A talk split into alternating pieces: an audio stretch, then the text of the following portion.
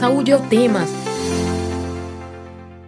Olá, ouvinte das rádios Universitária FM 99.9 MHz e Paulo Freire, AM 820 kHz. E você que nos acompanha pela transmissão ao vivo no YouTube. Diferente do que se pensa, os jogos digitais contribuem para o desenvolvimento educacional por gerar dinamismo, interesse e envolvimento que está sendo jogado e ensinado ao mesmo tempo. Geralmente vistos com o objetivo de apenas diversão, neste mundo cada vez mais conectado, novas formas de aprender estão surgindo. Utilizando a prática em jogos digitais como uma importante ferramenta educacional, o Saúde Tema de hoje aborda a importância de jogos digitais no processo de aprendizagem. Eu sou Maíra Stacy, estudante de jornalismo da UFPE, e lembro que essa tampa é disponível no site radiopaulofreire.fpe.br e nas plataformas de podcast. Nessa então Saúde é o Tema, sobre jogos digitais de aprendizagem, vamos conversar com o professor do Departamento de Estudos Básicos e da Pós-Graduação em Educação na linha de Aprendizagem e Ensino da UFR-GS, e coordenador do, do grupo de pesquisa Inominar, Rodrigo Lages. Seja bem-vindo, Rodrigo. Obrigado. E convidamos para a conversa o doutor em Ciência da Comunicação e professor da Graduação Tecnológica em Desenvolvimento de Jogos Digitais da Unicinos, Bernardo Coutinho de Aguiar. Seja bem-vindo, Bernardo.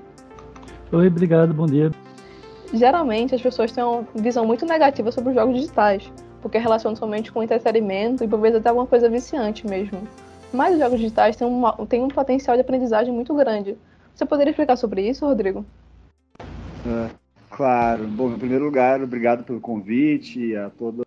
Os jogos digitais, eles, como qualquer coisa na vida, eles podem ter um aspecto positivo e um negativo. Isso vai depender do arranjo de forças que, que cercam esse dispositivo. Né? A gente, no Nominar, tem feito algumas pesquisas que nos indicam que o efeito negativo ou positivo do ponto de vista da aprendizagem e do desenvolvimento cognitivo depende muito mais de quais são uh, a relação entre o jogo, qual é a relação que o jogo estabelece com demais aspectos da vida da pessoa e também com as forças econômicas e da indústria de games que tentam cooptar o jogo para que ele sirva a determinados propósitos e não a outros. Bernardo, como seria possível aprender jogando? Um, jogos, tá? É, eles são um produto cultural antes de tudo. Então, como qualquer outro produto cultural, como eles são operacionalizados, né, eh, complementando aí um pouco o que o Rodrigo disse, depende muito de vários contextos socioculturais, econômicos e pedagógicos, nesse caso também. Né. Então, é, o que tem de interessante, assim, como a gente pode aprender jogando, é a parte que é uma mídia, um produto cultural que vai focar muito na ideia de quem está jogando tem controle sobre o que está acontecendo ali, tem o que a gente chama de agência narrativa né, através das mecânicas de jogo, pode entender certos, certos sistemas, certas dinâmicas, experimentando no ambiente controlado é, como é, certas ações podem desencadear em outras consequências ou vivenciando certos períodos uh, e conceitos pedagógicos, históricos, literários, né, de uma maneira mais ativa, né? Não é dizer que a gente não interaja com outras formas de mídia, afinal de contas, quando a gente está vendo um filme, um livro, lendo livro, o que, que seja, a gente está formando o nosso próprio entendimento sobre aquilo, que é uma forma bem ativa de interação, né? mas é uma interação mais literal, no caso dos jogos, e isso potencializa quando isso é personalizado, contextualizado, discutido de forma mais guiada, vários é, conhecimentos, vários entendimentos próprios, né? E aí, de novo, só complementando o que o Rodrigo disse, né, tem, a gente tem muito essa visão do senso comum dos jogos baseado no que a gente chama de jogos tipo A, que são os equivalentes dos filmes blockbusters, né, que são os jogos de grande orçamento, de grandes empresas, mas a gente tem cada vez mais, né, nos últimos 10, 15 anos, isso potencializando absurdamente, essa cena dos jogos independentes, dos jogos autorais, dos jogos com viés de ser uma proposta mais artística, ou editorial, ou narrativa, ou relacional, relacional, desculpa, não, ou de relato próprio, né, para falar sobre a experiência individual de cada um, ou falar sobre alguma coisa específica, através da sua própria forma de jogar e da sua linguagem audiovisual também. Gostaria de comentar sobre isso, Rodrigo? Sim, acho, acho bem interessante esse aspecto e também trazendo que a gente pode aprender com outras uh, dimensões da digital, né? E a gente tem uma, um, mercado, um ambiente, um contexto bem grande de desenvolvimento de jogos, desses jogos autorais que poderia chamar underground ou independentes.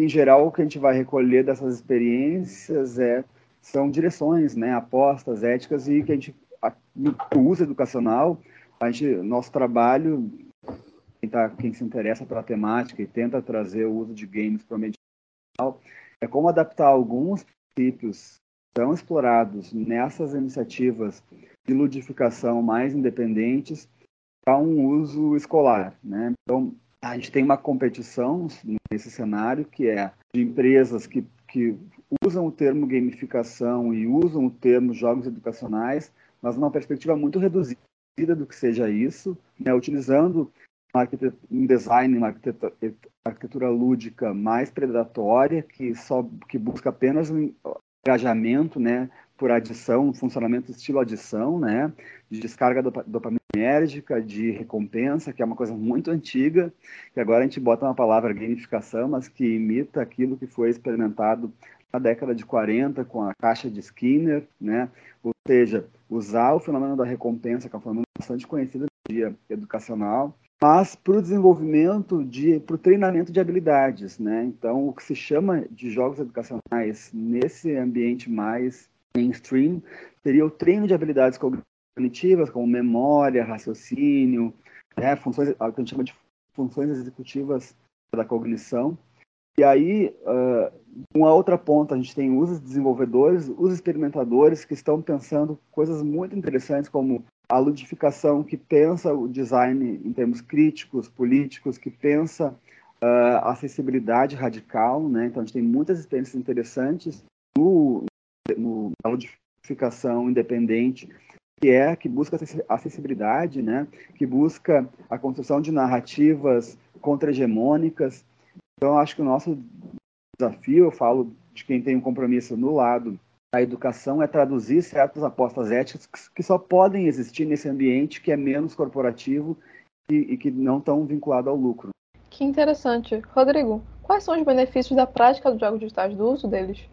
Bom, sempre é bom treinar a memória, né? Sempre é bom treinar o raciocínio lógico. Agora, o que a gente já sabe em educação é que o treino, ele isoladamente, ele não se necessariamente em uma facilidade de aprendizagem, ganhos cognitivos, né? Ou pelo menos a cognição complexa.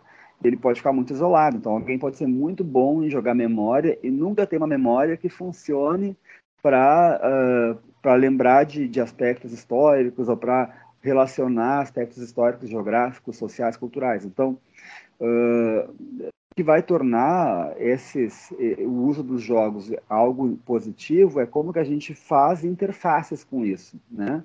Como é que a gente faz interfaces entre o jogo que está isolado, num ambiente isolado, né, um ambiente restrito, limitado, que é o ambiente de forma, e as demais aprendizagens da vida.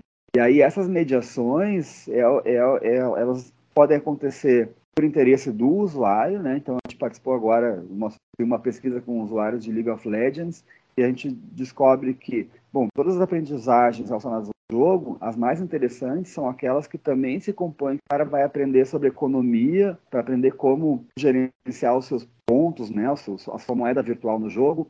Ele vai aprender sobre eletrônica para fazer algumas gambiarras e dar conta de alguns aquecimentos da máquina. Então, as aprendizagens elas são sempre tudo junto, elas não são tão isoladas assim. O aspecto positivo, a potência do jogo é capacidade que ele tem de fazer conexão com outras da vida. Bernardo, é, como seria possível estimular o cérebro de uma maneira positiva com jogos eletrônicos?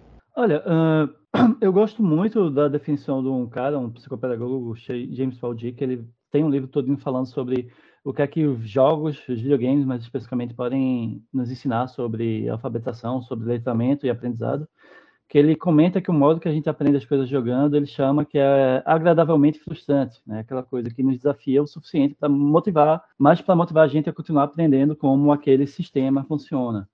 Então, uh, dessa maneira, para mim, um grande ponto positivo do aprendizado nos jogos é essa capacidade de uh, agregar, congregar, uh, juntar várias formas de aprendizado ao mesmo tempo, né?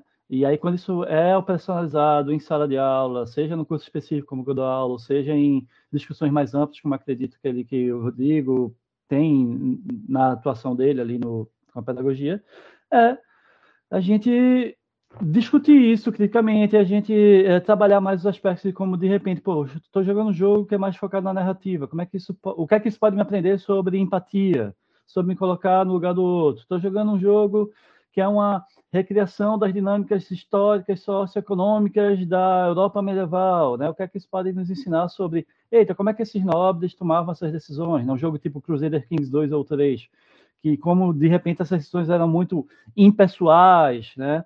Ou até mesmo um jogo, mesmo sendo o AAA, no, a série Assassin's Creed, por exemplo, que tem, é uma versão ficcionalizada da história, mas dos últimos três grandes lançamentos dessa franquia, eles têm um modo de exploração que é só você explorando aquele ambiente, aquele período histórico onde se passa o jogo, e conhecendo mais sobre os monumentos. Né? Os últimos três jogos foram é, no Egito é, Ptolomaico, né, ali da época de Cleópatra, o a Grécia Antiga, na época de Sócrates, a Guerra do Peloponeso, e o outro nas invasões vikings da Inglaterra no começo da no período exato, não sei se é o começo ou se é mais no meio, mas enfim, aí tem esse modo que você só passeia e aí vai ver informações sobre a Itapirama de Giza, a a esfinge, vai descobrir que a esfinge, por exemplo, quando eu fui jogar esse jogo, que eu vi a esfinge, em comparação com o ser humano, eu pensava que a esfinge era muito maior, mas aí vai contar também toda a história de como aquilo foi construído, né? E todo o levantamento que se faz disso. Pô, quando teve o incêndio da Notre Dame, da Catedral de Notre Dame, o, o levantamento que essa empresa fez, a Ubisoft fez, para o jogo dessa franquia que se passou na Revolução Francesa, é, levantamento arquitetônico e tudo mais, eles doaram para o governo francês para poder ajudar nos esforços de recuperação da Catedral Notre Dame, né? Mas só voltando um pouco ali naquela coisa também de como isso a coisa da agência ajuda também na empatia ou trabalhar mais ou perceber mais esses detalhes. E aí isso é bem bem contemporâneo, apesar do jogo ser mais antigo, porque do conflito na Ucrânia. Tem um jogo chamado This War of Mine que foi criado, desenvolvido por pessoas que passaram por situação de serem civis é, no ambiente de guerra no leste europeu. E é sobre é, você sobreviver num cenário urbano contemporâneo, no meio do ambiente de guerra, e todas as dificuldades, todos é, os tipos de decisões que tem que ter. Pô, eu ajudo o vizinho ou não? Aquele vizinho pode ser é, alguém do outro lado do conflito que está querendo me enganar. É, pô, eu tenho só um conteúdo, conteúdo eita, quantidade limitada de mantimentos, como é que eu divido isso, como é que eu garanto é, minha sobrevivência aqui, como é que eu mantenho seguro, né?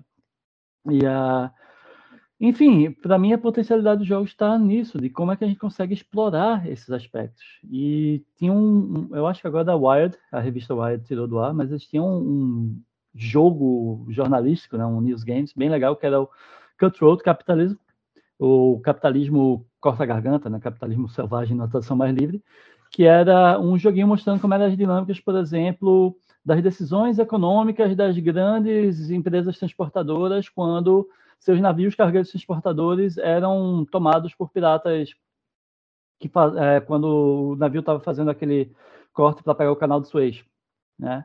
E aí era você isso ajudava muito a você entender as tensões econômicas que tinham ali, né? Como esse, faziam esse peso da vida humana e como é, essas forças macroeconômicas muitas vezes podem ser, como está no próprio nome do jogo, né? Bem, bem selvagens. Então, eu acho que, claro, tem esses aspectos que são bem estudados também, de ah, cognitivamente falando, o que é que melhora e tudo mais, mas também o mais interessante é justamente como ajuda a contextualizar a informação, aí colocar a gente é, nesse ponto. E é algo que é, eu acho importante da gente desenvolver, né, o período que a gente está passando no país e no mundo, né, um, oferecer maneiras para os nossos estudantes, né, e aí eu como professor de jogos digitais especificamente incentivar os futuros desenvolvedores de jogos, no caso aqui especificamente do Rio Grande do Sul, mas espero do país todo, de como podem pensar também é, jogos que vão é, tensionar isso, né? vão complexificar essa visão, não vão, e não vão simplesmente só ficar repetindo discursos hegemônicos ou discursos exclusionistas. Isso é muito importante mesmo. É, Rodrigo, você gostaria de comentar? Bom, em relação à questão da cérebro, né? Eu diria que o cérebro não precisa de estimulação, né? Porque ele é uma máquina acoplada com outras máquinas, né? as máquinas sociais, culturais, e bom, materiais do mundo está sempre sobreestimulado, né? Ele está sempre estimulado de maneira ótima, né? pode acontecer eventualmente é a gente ter uh, um domínio de atuação do cérebro que, o, que se descolhe da, do tipo de, de, de modo operacional em que ele se encontra mais funcional. Pode, pode, bom, o cérebro que está muito atento a, a, a, fatores de risco, a medos, a perigos, ele está, e não há nenhum perigo real, ele está tá menos funcional, né? Que é o problema que a gente encontra nas sociedades. O que acontece com o jogo é que ele seleciona é, da atenção, né? Então ele tem uma narrativa atrativa que faz com que o jogador selecione os seus elementos de atenção e, essa, e ao, ao, selecionar, ele limita o estímulo. Então, no fundo, o jogo, a gente poderia dizer ao contrário, ele, ele limita os estímulos. Né? Ele, ele concentra os estímulos ao redor de uma temática. Daí a importância de que haja uma avaliação crítica de que temática é essa. Uma avaliação de crítica de como que a gente expõe, né? qual, qual é a curadoria, qual é a linguagem que está envolvida numa, numa pesquisa que nós realizamos aqui a respeito de jogos sérios envolvendo temática migrante, né, a gente vai ver que a maneira pela qual os migrantes são apresentados naquele jogo, as políticas linguísticas naqueles jogos que a gente elas já diziam coisas sobre. E aí tu tem um jogador, né? A gente pensa uma, uma adolescente quase sempre, né? Mas muitos jovens também e muitos idosos, né? Então a gente sabe, por exemplo, que nos jogos de celulares, o idoso é um grande público né, de jogos jogo de celular. Bom, ele está com a, atenção uh, restrita a um conjunto de informações e a, e a qualidade e as escolhas políticas ao redor dessas informações vão ter um peso até maior do que se tivesse se fossem informações dispersas num ambiente né, real. Não que o jogo não seja real, que o jogo também é real. Tá? Uh, então, é, diante disso, assim, entra é muito importante a narrativa, né? os jogos estão submetidos aos mesmos desafios éticos submetidos à literatura. Né? É a literatura infantil, no caso de jogos, a gente faz esse paralelo. Tem um pesquisador da área da psicologia, que é o Jerome Bruno, no final da vida dele ele escreve um livro chamado Atos e uh, uma criança muito pequena é capaz de identificar as regularidades narrativas. O que, que sempre aparece nas narrativas? Então, ela já na história da, da Chapeuzinho, ela sabe que às vezes a Chapeuzinho, o lobo come a vovozinha, às vezes ele prende no armário, né? às vezes é o lenhador, às vezes é o caçador que vai libertar, tem uma, às vezes bota pedra no, na barriga do lobo, né? tem uma série de idades da narrativa, mas é sempre um homem que salva as mulheres. Essa regularidade narrativa também está presente nos jogos. Como é que os jogos reproduzem as dinâmicas sociais, né, uh, reproduzindo uh, certas hegemonias né, e reafirmando papéis de subalternidade, papéis de, de opressão. Então, é, o problema do jogo não é que ele sobreestimule, é justamente que ele seleciona o estímulo e ele é mais eficaz ao fazer isso. Uma pergunta que surgiu agora da produção foi que muitas meninas criam nomes masculinos ou unissex para não ser identificada como meninas, porque sofre muito preconceito nos jogos digitais. Como é que você avalia o machismo na interação dos jogos e como os meninos podem se defender do preconceito que sofrem? Poderia comentar, Bernardo? Então, né, infelizmente, uh, a gente tem essa presença desse grupo, eu diria, mais vocal do que majoritário, né, bem machista, bem opressivo, bem uh, uh, assediador. Né? Isso não é de hoje. Na época que eu era criança, começava a jogar jogos, isso era uma dinâmica que a gente percebia várias vezes em grupo de amigos na internet, com certeza né, que aí é, toda essa questão de estudos de internet, estudo de mídia na internet já vão corroborar do anonimato ou da pressão social, né?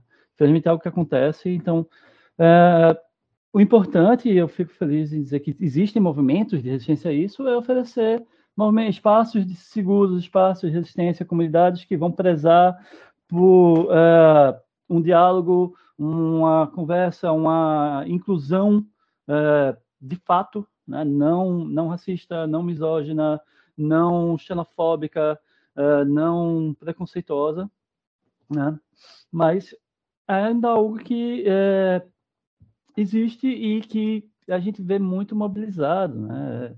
São estruturas sociais, estruturas comunicacionais que acabam se organizando muito para é, oprimir, não tem outra palavra, oprimir Lá em 2014, a gente teve um, um evento que o pessoal começa, conhece como Gamergate, por exemplo, que era a acusação desse grupo, né, que hoje em dia a gente chamaria grupos incel, os é, celibatários, como é que é, involuntários, é, essa, essa mítica aí grande que eles são celibatários porque ninguém quer eles, é, sem parar para se criticar, eita, talvez não me queiram porque eu sou uma pessoa horrível e preconceituosa e misógina, né? Mas aí é uma discussão bem mais macro. Só que aí que foi que aconteceu? Tinha esses grupos se organizando em fóruns de internet é, acusando uh, a mídia que cobre jornalismo de jogos de é, ser comprada ou de comprar pautas sociais só para a gente chamaria a, a, gente não, né? Mas esses grupos chamariam hoje para lacrar, mas aí fazendo perseguição violentíssima na internet. Tem uma jornalista, Anita Sarkeesian, ela tinha um, um blog, ah, o blog existe, é o Woman vs Tropes em Videogames, Mulheres contra Tropos. Tropos são ferramentas narrativas comuns, né? Quando muito exageradas viram clichês, mas em videogames que era só cobrindo como a representação da mulher em videogames é, ainda era um reflexo muito grande de como é tradicionalmente em outras mídias, com uma coisa machista, num, num lugar de vulnerabilidade, de pouca agência, hipersexualizada. E é, perseguiram ela, mandaram, descobriram onde ela morava, mandaram coisas, bicho morto para casa dela, ela teve que se mudar, né, ameaça de morte. Infelizmente, não foi o único caso de coisas do tipo que acontecem. Né? Nos últimos anos aqui no Brasil, a gente viu outras instâncias dinâmicas bem parecidas, né? que por mais que eu chegue aqui e diga, não, de repente isso pode ser uma minoria, não importa, ainda é uma minoria muito perigosa. Né? E aí o papel da gente, como participante desses ambientes, não só nós, professores, quem joga, quem participa, quem, quem se interessa, é justamente contestar e discutir e fazer, esclarecer o que aconteceu. Né? Só para dar um exemplo, uns anos atrás saiu um jogo chamado Red Dead Redemption 2, que é um que se passa uh, no Velho Oeste americano, Faroeste, né? Então você joga com um membro de uma gangue que está nesse período do fim do Velho Oeste e tudo mais. E tem uma personagem lá que é uma sufragista. E você tem uma missão de proteger aquela mulher. Que, principalmente no começo do movimento sufragista, em qualquer lugar do mundo, né, eram perseguidas e ameaçadas e mortas. Um, e aí tem um youtuber que ele fez uma série de vídeos pegando essa personagem e botando ela em trilho do jogando é, do penhasco. O pessoal denunciou o canal dele, o, o, canal foi bloqueado, né? Foi cancelado. E um aluno meu veio comentar em sala de aula: Não, professor, achei exagero. Ele só estava vendo o que, que tu podia fazer no jogo. Aí o cara, não foi só isso, né? Primeiro que ele fez exatamente com a personagem que é sufragista, então tem uma, uma, um simbolismo muito forte dela como representante do movimento feminista nascente. Segundo, que não foi só ele fazendo isso, ele tentava bater nela, ele ficava xingando ela o tempo todo, ele ficava estimulando essa discussão no canal dele, né?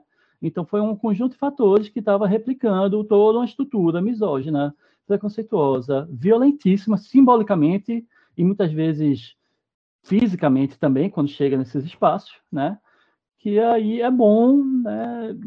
E assim, eu expliquei um pouquinho mais longo para justamente não, não perder o fio com ele, né? Mas basicamente resumindo, que é bom a gente refletir o que está sendo replicado, como é que a gente está usando isso, inclusive em jogos também, porque ali tem essa questão do simbólico que ele que está agindo também, né? Então, não que a gente possa fazer um paralelo um para um do que a gente faz no jogo, que a gente faz na vida real, que não é assim funciona, mas revela, como qualquer outro diálogo, como qualquer outra forma de comunicação ou de discurso, o discurso que a gente faz, o discurso que a gente aplica, replica, desculpa, revela muito sobre o que a gente acredita ou que vem no nosso inconsciente, né? Aí eu fiquei feliz que ele parou assim, pensou um pouco, não, é mesmo, não tinha pensado nesse lado.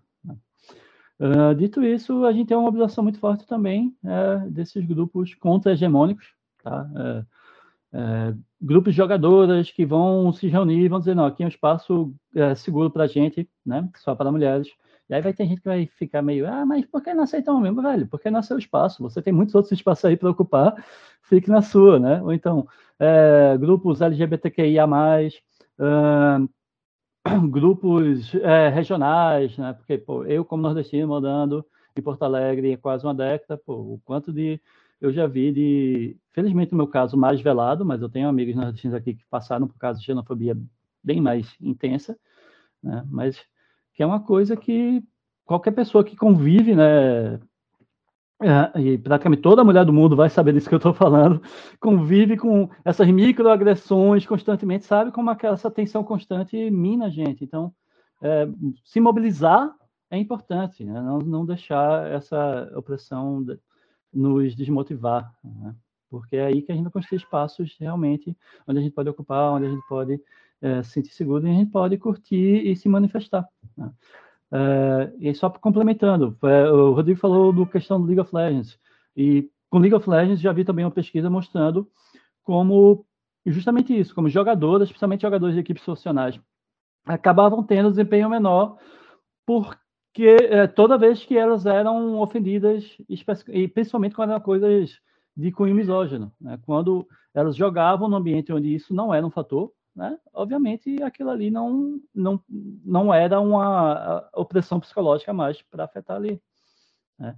E como mulheres nesse espaço, em vários espaços, na verdade, né? a questão do machismo, do machismo é bem mais estrutural, não é só em jogos, tem aquela coisa de ter seu, seu desempenho sempre analisado de uma maneira distinta, né? aquela coisa de dois pesos para a mesma medida. Né? Então, se o time perde e tem uma mulher, você invariavelmente vai encontrar alguém comentando ah, a culpa foi da mulher, independente que ela foi a melhor jogadora da partida e não fez nada de errado, vão dar um jeito de culpabilizar, né? É, que é infelizmente um reflexo de problemas mais macroestruturais, mas sim, o, o, isso ainda é bem potencializado na indústria, onde a gente ainda vê os grandes jogos, as grandes empresas, em sua maioria, as grandes produções, é, querendo agradar um perfil de público que, independente do perfil jogador hoje em dia, ser pessoas mais da minha idade, né, dos 30 anos, ser é, mais mulheres do que homens, mas ainda assim os grandes jogos, os AAA, os AAA que eu falei, eles tentam agradar a demografia que é, é homem, adolescente ou jovem adulto. Hoje, o Sol de Tema fala sobre jogos digitais e aprendizagem. Recebemos o professor do Departamento de Estudos Básicos e da Pós-Graduação em Educação na linha de aprendizagem da UFRGS e coordenador do grupo de pesquisa Inominar, Rodrigo Lage, e também doutor em Ciência da Comunicação e professor da Graduação Tecnológica em Desenvolvimento de Jogos Digitais na Unicinos, Bernardo Coutinho de Aguiar. Agora a gente fala um pouco sobre mais o, sobre o uso de jogos digitais na escola. Quais são os benefícios de integrar os jogos digitais ao sistema de ensino nas escolas? Olha, uh, tem algumas que são mais óbvias, né, que é do cunho de vista de infraestrutura, como é que a gente garante que todo mundo que vai participar do projeto, processo, professores e alunos, vão ter o equipamento necessário para isso. Quando a gente fala, principalmente quando a gente fala especificamente de jogos digitais, né, já que a gente pode usar jogos analógicos também nesse processo. Né? Uh, esses são mais óbvios, a garantir que vai ter a internet, a internet de qualidade que precisa, né? se, todo, se vai ser alguma coisa que vai ser acessado pelo smartphone, se todo mundo tem um smartphone ou tem um tablet, ou que seja, se tem um laboratório na, naquele lugar com equipamento suficiente para funcionar. Né? Para dar um exemplo, Uh, logo depois de eu me formar e antes de entrar no mestrado em design na UFE, eu trabalhei um pouco como game designer no projeto de Olimpíadas de Jogos Digitais e Educação, que foi uma parceria da UFPE com o César, com o governo do estado. Eu acho que hoje em dia quem encabeça é o pessoal da Joy Street, se eu não me engano, mas na época era um consórcio de empresas do, do Porto Digital. E a preocupação era, hum, como é que a gente vai ter um, um jogo aqui que não vai recair naquela coisa do que era o jogo educativo tradicional, que era mais expositivo. Era uma coisa, não, isso aqui é um mote para discussões, isso aqui é um, o jogo como sendo uma recontextualização desses conhecimentos, uma outra forma de apresentar esses conhecimentos. E a gente teve um caso que teve um, uma equipe, da, que isso era da, voltado para a rede estadual de ensino, no caso. E aí teve uma equipe que estava se dando muito bem no jogo, e a gente, pô, estão trapaceando, descobriram alguma coisa que a gente sabia. E quando a gente chamou eles para jogarem no laboratório da gente, para ver o que, é que, era, o que aconteceu era o quê? Os computadores da escola deles eram muito lentos. Então eles tinham muito mais tempo para é, processar o que eles estavam fazendo, né? para interpretar o que eles estavam fazendo. Mas, para além disso, é como aquilo é, é em sala de aula, como aquilo é implementado. Né? A gente tem vários ambientes de estudo uh, voltados para gamificar uh, esse ensino, que é, então, ó, é, em vez de ser uma tarefa, é uma missão, é uma quest que vai desbloquear algum outro elemento de jogo interessante, ou que vai mostrar de uma forma mais atrativa, por exemplo, isso é um exemplo que a gente acha muitas vezes, é, reações químicas, né? O próprio Minecraft ele tem um modo voltado para a educação, que ele tem uma presença bem legal na galera que vai usar aquilo para mostrar, eita, quando você pega um elemento químico e mistura com outro, vai transformar em outro, e aí você vai criar esse novo bloco para fazer novos prédios no Minecraft, novas construções. Né? É tentar, isso dá trabalho, né? mas é tentar sempre contextualizar e pensar como essas ações que a gente faz nesses jogos eh, estão informando mais sobre o processo educativo, né? estão estimulando aquele público a pensar mais sobre o que estão aprendendo. Né? Não recair nesse lugar comum que nem o Rodrigo comentou aí da gamificação. Né? Quando a gente vê, é muito comum, por exemplo, para quem vai acompanhar trabalhos de gamificação no SP Games, que é o Simpósio Brasileiro de Jogos Digitais. Vez ou outra aparece de alguma empresa que acha que gamificação é botar um placar interno né, no, dos funcionários. Isso é só mais uma forma de controle de cobrar coisa dos funcionários. Isso não está estimulando eles a terem uma relação mais lúdica? E lúdica não é só divertido no sentido, ah, estou aqui rindo, não, eu estou curtindo aquilo. Pô. Nessa perspectiva, ver um, um, documentário pesado, se você gosta de comentário, é algo lúdico. Você vê um drama, é algo lúdico, né? uma telenovela cheia de reviravoltas, né? É, e você aprender da maneira lúdica é isso, é como é que a gente estimula, retomando ali o que o James Paul fala, é, estimula um, uma forma de aprender que é agradavelmente frustrante, né? Que vai, eita, eu encontrei essa dificuldade aqui, mas eu quero superá-la. Por quê? Porque eu achei isso interessante, porque isso está contextualizado no meu dia a dia, né? Pegando, aproveitando aí o nome da própria rádio, né? Uma abordagem, pelo menos eu tento é, aplicar bem Paulo Freireana. Pô, tem que fazer sentido porque o aluno está fazendo. Não adianta pegar um jogo educativo de matemática e dizer, joga aí, depois você vai aprender tudo sobre equação de segundo grau. Não. Né? Por que ele está usando a equação singular ali? O que é que aquilo ali, tá, ele ou ela? Né? O que é que é, os estudantes estão extraindo daquilo ali? Como é que aquilo ali está mostrando coisas legais que podem ser feitas com, com o conhecimento, né? Mas também como isso pode ser contextualizado e visto de maneira crítica, não ser só o conhecimento técnico, né? mas também uma visão crítica de mundo, uma visão mais complexa do mundo e do conhecimento que a gente aplica sobre ele. É, no debate presidencial que ocorreu, o Bolsonaro falou de uma ferramenta chamada Grafogame, que permite concluir o processo de alfabetização em apenas seis meses, mas ele não deu detalhe nenhum sobre como funcionava. Vocês consideram que é possível um aplicativo substituir esse processo de alfabetização? Poderia comentar, Rodrigo? Uma, uma visão muito, se for possível, né? Eu não acredito que seja, uma visão muito e superada do que seja alfabetização.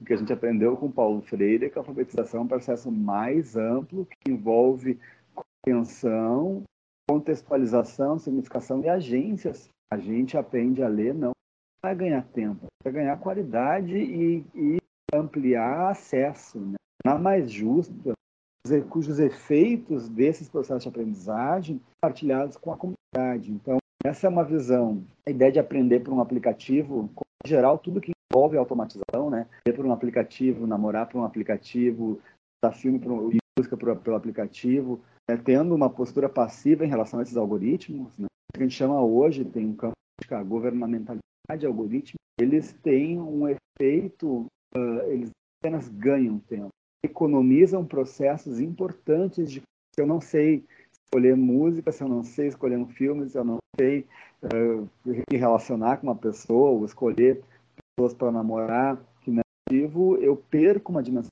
social da vida, que é a dimensão de construir relação. Então, de relação, do ponto de vista da. Tem uma área que é de afeto e jogo, que é o Winnicott, né? ela é uma, é uma passagem do paradoxo, né? que é como que eu me envolvo com algo que eu não controlo plenamente, mas do qual eu faço parte. Essa é a dimensão. Né? o jogo é, um, é, ele é uma relação com um conjunto de normas, de acontecimentos, de possibilidades que a gente entende, mas não controla completamente. A gente tem de agência, mas não é agência completa. E é por isso que é divertido. A gente controla todas as variáveis, a gente não se diverte com o jogo. Né? Se a gente não controla nada, a gente não consegue se divertir com o jogo também. Então, é essa, esse campo paradoxal, ele, ele gera uma aprendizagem fundamental para a vida. É a, a, capacidade de estabelecer relações saudáveis, não destrutivas, sustentar relações, ver, ver onde as coisas vão dar. Né? Não, não, não é possível estabelecer relações ativas baseadas né, no amor, se não ser na amorosidade, como dizia ele, tem que a gente consiga respeitar aquilo que a gente não conhece,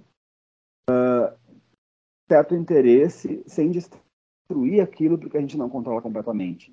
Então, uh, explicado entra algumas dimensões desse do jogo, né? Eu acho que ele, que ele, que ele é reducionista, que ele fica no ruim, que ele tira a complexidade da relação, é quando ele entra na lógica do vai destruir apenas, né? Então é destruir aquilo, é conquistar algo, sem que a gente para chegar nesse ponto tenha construído relações. Você gostaria de comentar sobre isso, Bernardo? Uh, sim, né? Eu queria só complementar. É, eu, esse, essa declaração sobre o grafo game, é, isso reflete, repete e reflete muito uma visão muito tecnicista do conhecimento, né? não só da educação. Nesse caso específico, talvez até aprenda a ler no sentido mais literal, mas como é que isso está trabalhando interpretação de texto, como é que está trabalhando a visão mais metafórica, mais simbólica, resgatando o que o próprio Rodrigo falou mais cedo, né? Como é que isso vai de repente explorar com a criança quando ela percebe que eita, sempre é um homem salvando a mulher. O que é que isso significa? De onde está vindo isso? Um, um programa desse, uh, provavelmente nessa proposta de ensinar a ler, não vai entrar nesses aspectos. Né?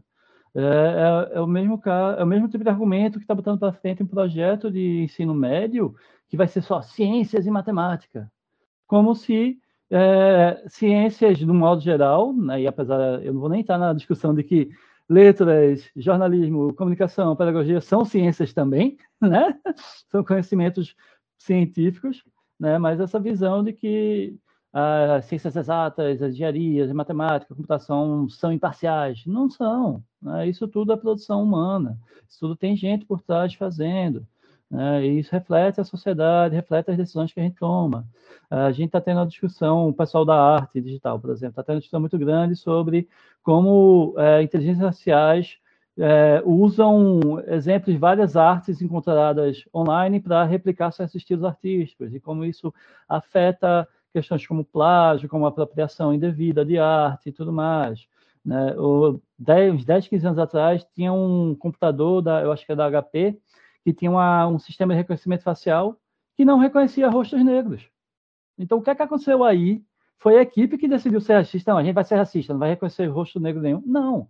Mas é um reflexo, sim, de uma estrutura societal racista. E aí, se você tem um, uma estrutura educacional, né? e aí, Rodrigo, se você estiver falando alguma besteira, por favor, me interrompa, afinal de contas, você que é pedagogo, mas se, a gente, você tem uma estrutura societal, educacional, que replica esses mitos de conhecimento imparcial, conhecimento técnico imparcial, é, isso é muito perigoso. Né? Isso, o que é que isso está botando para frente? Que tipo de projeto educacional está botando para frente? É, por que essa pressão toda de tirar filosofia, história, literatura é, do programa de ensino médio? Né? Ah, não, é para se encontrar trabalho logo. Pô, que trabalho é esse que eles estão querendo que os jovens brasileiros encontrem? É, que tipo de espaço eles querem? Porque claramente não é um trabalho crítico, não é um trabalho que vai pensar a sociedade. Né? Então, possivelmente não estão querendo alguém que vai ocupar é, funções mais braçais, funções mais. É, é, me fugiu o termo agora, mas enfim. Né? Então, mesmo que para uma dada concepção de aprender a ler talvez possa né, ensinar, eu não consideraria uma alfabetização de fato como a gente entende, como Paulo Freire entende, como até o próprio outro autor que eu falei ali, o Paulo Di, entende, né? que é uma coisa muito mais de compreensão textual, compreensão de mundo, de, de conseguir articular ideias e conceitos e pensamentos do que simplesmente eu ler uma palavra e conseguir ler ela em voz alta. Né? É bem mais complexo que isso. É, justamente a gente passou né, uma que era mais iluminista num aspecto de pensar uma função de saberes básicos, não é à toa né, que o chama estudo básicos, tem essa ideia de que conhecimento da base para um outro saber, né? E aí essa educação que formou grande parte da intelectualidade brasileira, né? Eram pessoas que estavam para criar coisas, para inventar coisas. Educação que foi vigente até a ditadura militar, principalmente. Quando a ditadura se instala, ela passa, estando nesse ambiente tecnocrático, adaptar os, a, os áreas escolares para criar gente que seja operacional, faça coisas com outras coisas Né? Então, usar, saber fazer coisas com o computador. E hoje, e é isso que o aplicativo esse já está num, num onde que se espera que se, sequer tu faça coisas com, tu seja um usuário. Quem faz é o computador, é o algoritmo e tu usa, tu só usa. Uma visão muito reduzida de alfabetização, basta saber ler o mínimo para ler o menu que o resto do computador faz.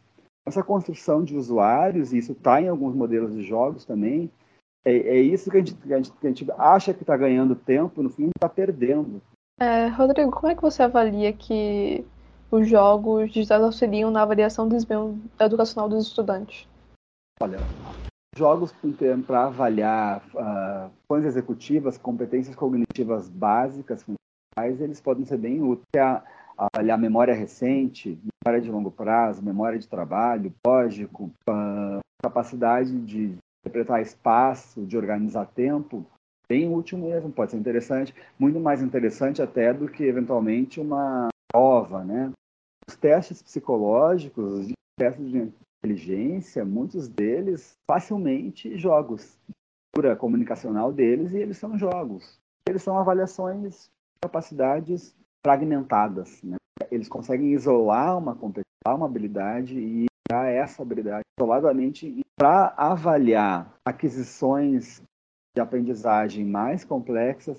Eu acho que os jogos eletrônicos têm, pelo menos tal como eles estão feitos hoje. Então, de novo trazendo o fato de que é um campo em, em, em criação que tem potencial de ser melhorado desde que a gente consiga desenvolver as nossas próprias linguagens. Hoje, o Saúde é o Tema fala sobre jogos digitais e aprendizagens.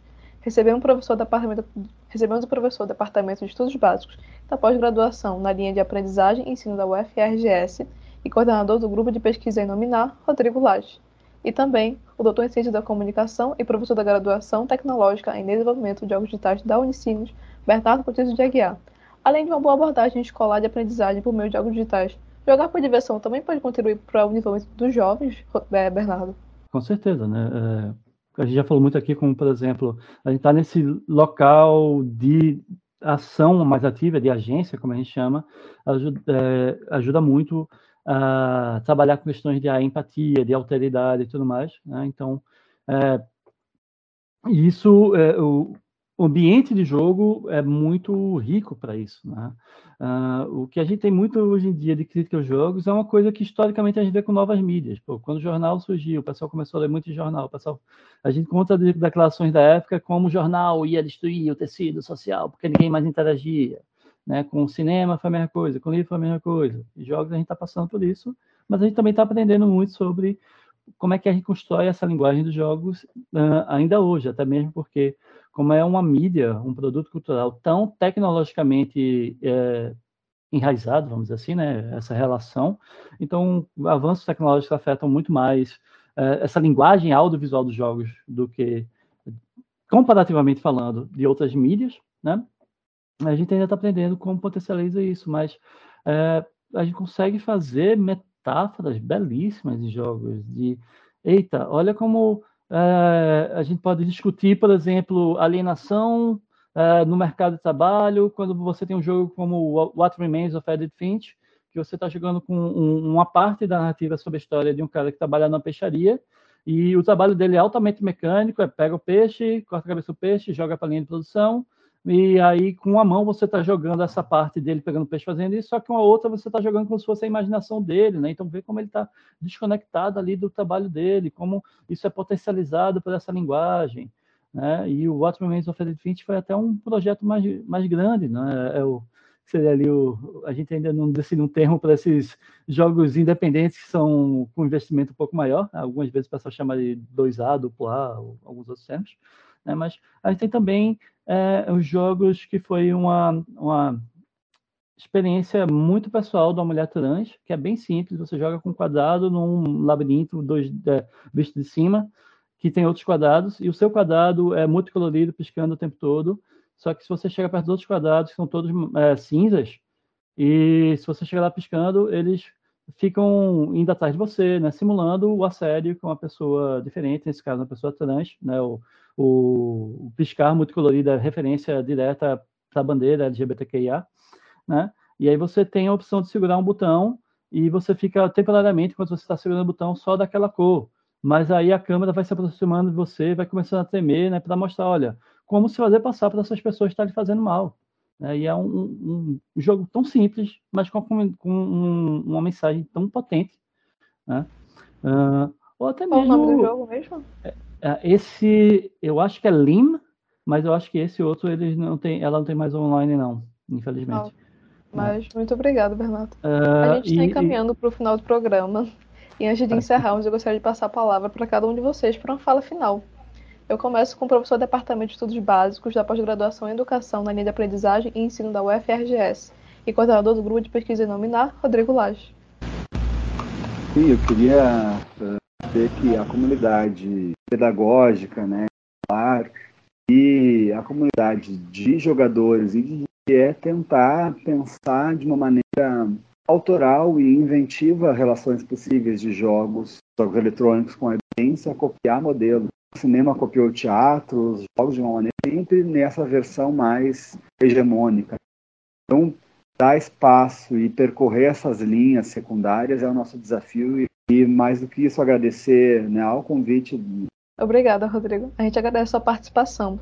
Agora vou passar a palavra para o doutor em Ciência da Comunicação e professor da Graduação Tecnológica em Desenvolvimento de Jogos Digitais da Unicinos, Bernardo Cortizo de Aguiar. Né? Então, primeiro, agradecer de novo o convite, né? Muito obrigado, é uma conversa bem legal.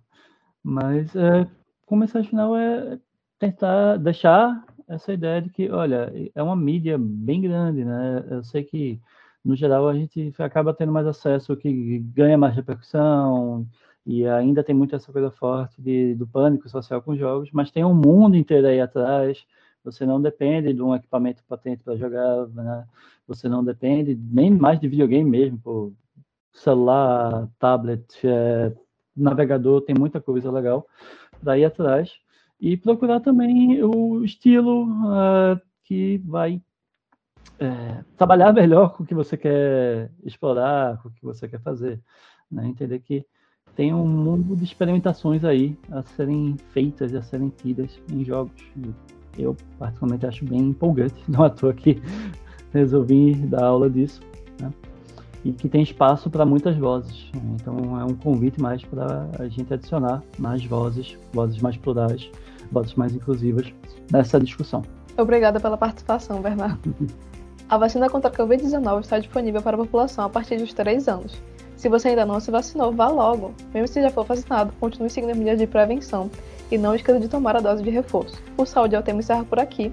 Esta edição fica disponível no site radiopaulofreire.fpe.br e nas plataformas de podcast. A produção e o roteiro deste programa foi dos estudantes de jornalismo da UFPE, eu, Maíra Stacy, Isabel Baé, João Vitor Carneiro e William Araújo. Sob orientação da professora Paula Reis. Nas redes sociais, William Araújo no Twitter e Ana Sabino, de Publicidade e Propaganda no Instagram sob orientação da professora Cecília Almeida. Coordenação de transmissão streaming, Catarina Apolônio. Edição de podcast, Ícaro Ricardo. Tchau e até o próximo Saúde ao Tema. Saúde é o tema uma produção da Rádio Universitária Paulo Freire, AM 820 kHz, e da Universitária FM 99.9 MHz, com o apoio do programa Fora da Curva e da Pró-Reitoria de Extensão e Cultura da Universidade Federal de Pernambuco. A música tema é a faixa Teamwork, de Scott Holmes. Para mais informações, acesse www.ufpe.br/rpf.